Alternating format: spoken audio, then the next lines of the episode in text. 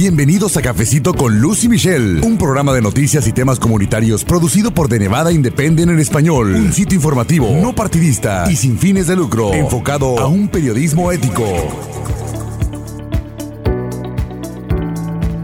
Saludo para todos ustedes que nos hacen el favor de estar escuchando este nuevo episodio de Cafecito con Lucy Michelle. Es el podcast en español de The Nevada Independent, transmitiendo desde Las Vegas, Nevada. Así que un saludo para usted en cualquier parte donde nos esté escuchando. Muchas gracias y también comparte esta información entre sus conocidos. Y bueno, pues en este episodio yo le voy a presentar una entrevista que tuve la oportunidad de realizarle a la abogada de inmigración Katia Pereira precisamente para hablar acerca de algunos cambios, digamos, recientes o sobresalientes dentro de toda esta área tan amplia que es la inmigración aquí en los Estados Unidos. Y bueno, pues de qué manera se ha visto afectada por esta pandemia del COVID-19 y bueno, también esto tiene mucha relación con los cierres de negocios no esenciales y estas medidas sanitarias que se han implementado para hacerle frente a esta pandemia y yo le pregunté, bueno, pues qué áreas están cambiando por algunas de estas medidas que se han implementado. Por ejemplo, lo más reciente, esta suspensión temporal de la inmigración legal hacia los Estados Unidos, restricciones en la frontera, cierre de oficinas también y cómo ella ha visto la reacción de sus clientes, estos casos que para muchos se han traducido en una nueva incertidumbre porque pues están enfrentando retrasos en sus trámites ceremonias de naturalización que se han pospuesto, trámites que se quedaron a medias, estadounidenses quienes se han quedado prácticamente varados en otros países y bueno, los esfuerzos por regresar, qué pasa con eso, entre otros temas. Pero también una área muy sobresaliente en este punto de la inmigración y los efectos del COVID-19 tiene que ver con la asistencia pública, porque esa es una área vital donde han salido personas muy afectadas, sobre todo los inmigrantes en medio de esta crisis crisis, el sistema de salud por supuesto, que bueno, ya antes incluso de esta pandemia había pasado por cambios significativos. Y en específico le quiero dar un poco de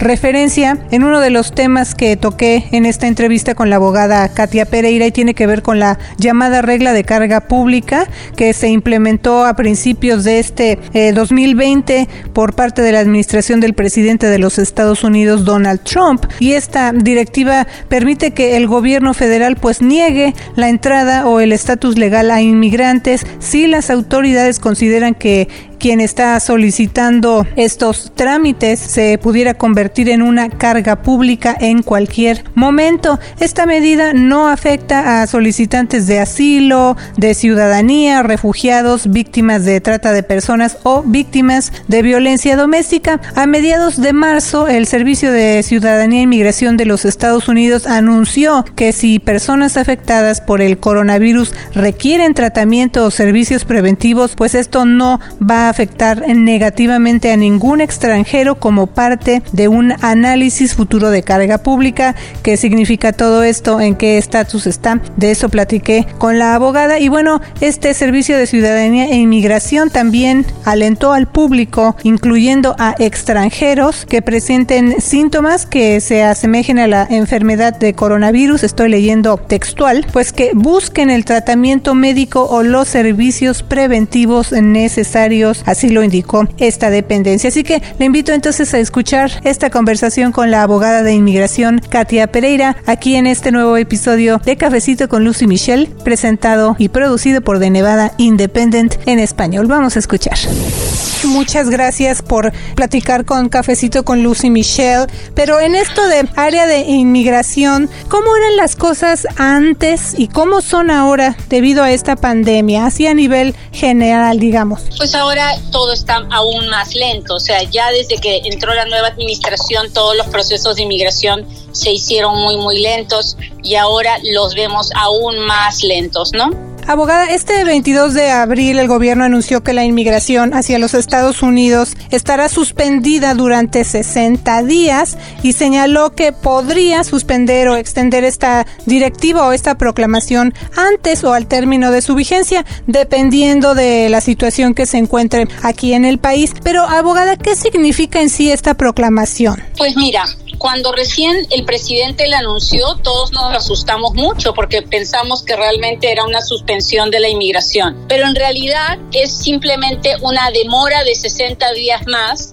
para aquellas personas que tienen una petición familiar que no es la petición de un esposo ciudadano o de un padre ciudadano a un hijo menor de 21 años. Para todos los demás, el proceso se demora 60 días más. Entonces, ¿a quiénes afecta esta proclamación? Algunos ejemplos. A quien a mí me preocupa muchísimo y a quien creo que es, es, el más afectado es al niño menor de 21 años de un residente legal. Porque pasarme de los 21 años en la petición de un residente significa pasar de, la, de obtener la residencia en dos o tres años a obtener la residencia en 20. Y, y para mí es una, esos 60 días pueden ser un verdadero desastre para uno de esos muchachos. Pero aparte de eso, pues le afecta a las peticiones de hermanos, a las peticiones de, de hijos casados de ciudadanos, de hijos solteros mayores de 21 años de ciudadanos, a, a las peticiones de los hijos solteros mayores de 21 años de residentes, afecta a las residencias de trabajadores que, que han sido pedidos por sus patrones. Y, y pues es, es, es, una pena porque hay gente que está esperando la cita y que ahora va a tener que esperar que le llegue otra cita porque no se la pueden dar dentro de los próximos 60 días, pero hay que seguir avanzando, o sea, es, es eh, con la excusa de, de la pandemia, eh, el presidente se permite hacer esta demora de 60 días,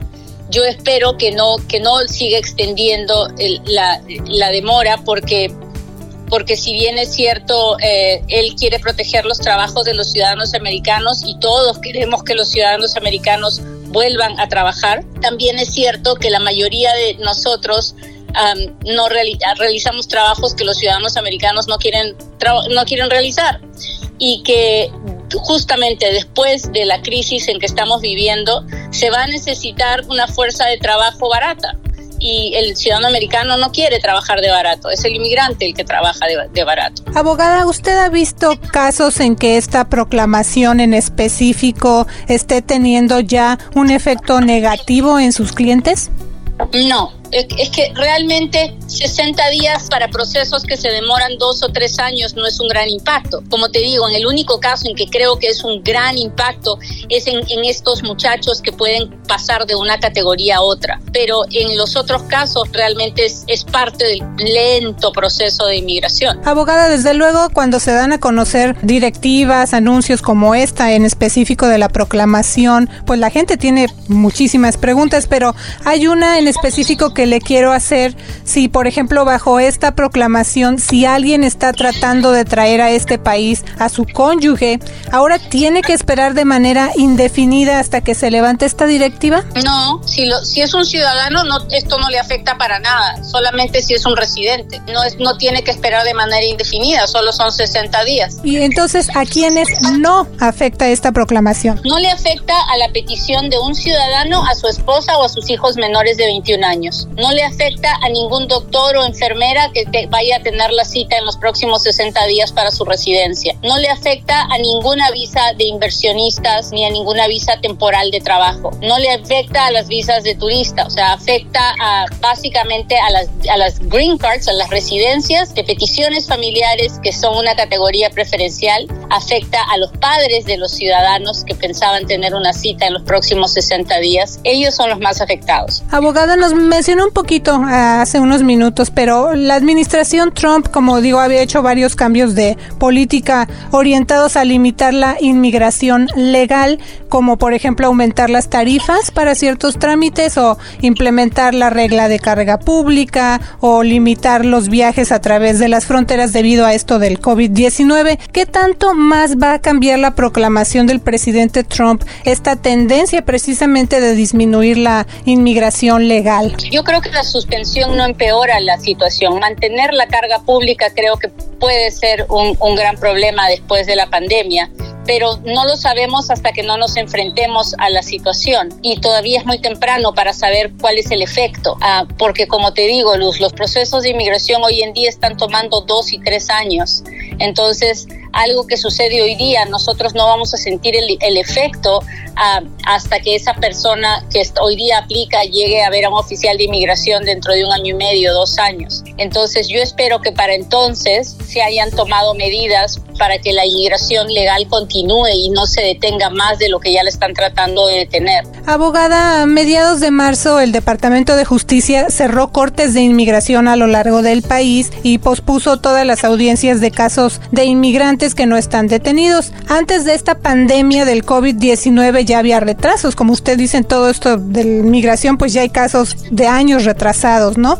¿Cuáles son los trámites que se están viendo afectados de manera más significativa debido a esta emergencia que estamos pasando? Ah, pues en las cortes hay dos tipos de hay tres tipos de procesos: la residencia que se le pide a un juez, la cancelación de deportación que es un tipo de residencia que se le pide al juez o el asilo político.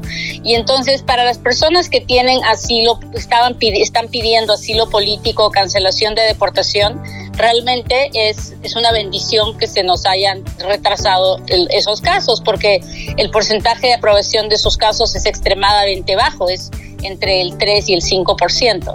En los casos donde el inmigrante quiere pedir la residencia porque cree que califica para la residencia, realmente es triste que se haya demorado el caso porque significa que la persona no va a tener la residencia por sabe Dios cuánto tiempo más pero frente a la realidad, definitivamente cerrar las cortes fue una medida apropiada Ah, porque antes que nada está la vida de las personas con o sin estatus legal. También a mediados de marzo el Servicio de Ciudadanía e Inmigración anunció la suspensión de servicios en persona, aunque este 24 de abril pues informó que está preparando oficinas para reabrir el 4 de junio o después del 4 de junio. ¿Cómo ha afectado esta pandemia procesos, por ejemplo, como entrevistas y las ceremonias de naturalización que mucha gente también pues se emociona porque ya llega ese día tan importante de su naturalización. Pues sí, es una pena, ¿no? Porque ya estábamos, en, sobre todo en Las Vegas, donde vivimos nosotras, ya estábamos bien retrasadas con las citas de juramentación, estábamos como con dos o tres meses de retraso y estos dos meses eh, de encerrona y, no sabemos cuánto más va a ser, porque las ceremonias de juramentación eran eventos masivos y en la, en la Corte Federal y ahora no sé cómo lo, cómo lo van a hacer. Pero e, eso es algo que el gobierno tiene que figurar ahora porque todo va a cambiar, la, nuestra vida está cambiando. Así que es una pena, pero, pero va a pasar. Lo bueno, lo bueno en esos casos en que uno espera la ciudadanía es que al final va a pasar, Dios va a permitir que se hagan ciudadanos. Con el favor de Dios se podrán hacer ciudadanos todavía con tiempo para votar. Tal vez no, no lo sabemos. Todo, todo está en veremos en este momento. Por otra parte, también, abogadas, se anunciaron restricciones en viajes no esenciales en la frontera con México. ¿Esto afecta a solicitantes de asilo y admisión de refugiados? Sí, porque no los dejan, no los dejan entrar no están dejando entrar a nadie, entonces no pueden, no pueden hacer sus aplicaciones, no pueden decir hacer sus aplicaciones de miedo creíble, no, no se les permite la entrada. Y si bien es cierto, esta gente hace todo el esfuerzo por llegar a este país, en este momento mantener la, la, salud y evitar más contagios es la prioridad. Por ejemplo, ¿qué pueden hacer turistas que están en los Estados Unidos que se les va a vencer ya su visa y no pueden regresar a su país debido a esta emergencia del coronavirus. Tienen que llenar la forma I-539, que es la forma de extensión de la visa de turista, explicar la situación y siempre y cuando la presenten antes del vencimiento de su visa, entonces no van a tener ningún problema. El gobierno se los va a extender y ni bien sobre el aeropuerto de su país podrán irse. Eh, ¿Qué está pasando con ciudadanos estadounidenses, residentes condicionales o residentes permanentes quienes vengan de regreso de otros países aquí a los Estados Unidos? Hay muchos que no están uh, que no pueden salir de, de, de, otros países porque los aeropuertos están cerrados y, el, y los Estados Unidos ha hecho esfuerzos para para atraer a ciudadanos norteamericanos, pero no a los residentes. Entonces ahorita muchos están varados en otros países y van a tener que esperar hasta que esos otros países abran sus fronteras para que puedan salir y traten de venir. Muchos van a llegar con las green cards expiradas o van a llegar en situaciones especiales, pero nada, es simplemente cuestión de esperar. Muchos van a llegar después de haber pasado los seis meses después de haberse ido y yo imagino que el gobierno va a permitirles la entrada sin darles problemas porque no fue una situación que ellos buscaron, fue debido a una emergencia mundial. Los funcionarios de salud han enfatizado, y usted lo mencionó hace ratito, que las personas pues se tienen que cuidar o se tienen que preocuparse o se tienen que enfocar en su salud. Entonces dicen, bueno, si se tiene usted que hacer la prueba, pues se la tiene que hacer, se tiene usted que enfocar en su salud. Pero en el caso de inmigrantes indocumentados que necesiten hacerse una prueba gratuita del COVID-19, usted como abogada está viendo que las personas tienen miedo de buscar tratamiento debido a la carga pública o que estén preocupados de que me van a preguntar acerca de mi estatus migratorio. Por supuesto, ese miedo está en toda nuestra comunidad y no solo en la comunidad indocumentada, está en, en la comunidad inmigrante en general, porque el residente tiene miedo de pararse en un hospital por no tener la deuda gigantesca que le tocaría por no tener seguro médico, porque acaba de perder el trabajo, acaba de perder el seguro y el tema de la carga pública está latente. Pero en este momento, y suena raro que un abogado de inmigración lo diga, pero en este momento los papeles no importan, en este momento el estatus migratorio no importa, en este momento lo único que importa es la salud y la comida, y sobre todo la salud y la comida de nuestra familia, de nuestros hijos, de, de nosotros mismos. Así que yo creo, yo firmemente creo que el gobierno no va a poder usar ninguna, eh, ninguna ayuda médica recibida por el COVID en contra de los inmigrantes, porque si lo intenta, entonces se va a someter a litigios que va a perder. Y, y yo creo que aún a pesar de que las familias pueden estar pidiendo ayuda, estampillas de comida y housing y todo, y pueda esto ser usado en contra de ellos como una carga pública, creo que en este momento de crisis el, la comida y la salud de nuestros hijos es más importante que cualquier documento legal. Y, y por último, si nos ponemos en la peor situación, la regulación de carga pública dice que ellos van a mirar tres años para atrás y entonces el pedir los beneficios ahora significará que tendremos que volvernos a reconstruir, tendremos que levantarnos y llegar a nuestra entrevista de residencia en tres años.